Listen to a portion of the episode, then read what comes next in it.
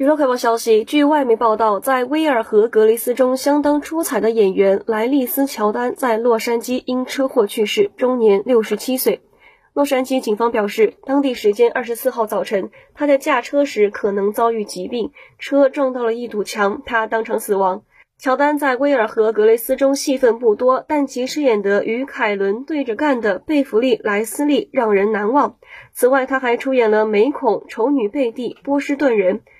乔丹去世的消息传出之后，他出演的喜剧《叫我凯特》也暂停了拍摄。威尔和格雷斯主演海根·莫拉利、艾瑞克·麦克马克西恩、海耶斯纷纷也发文悼念。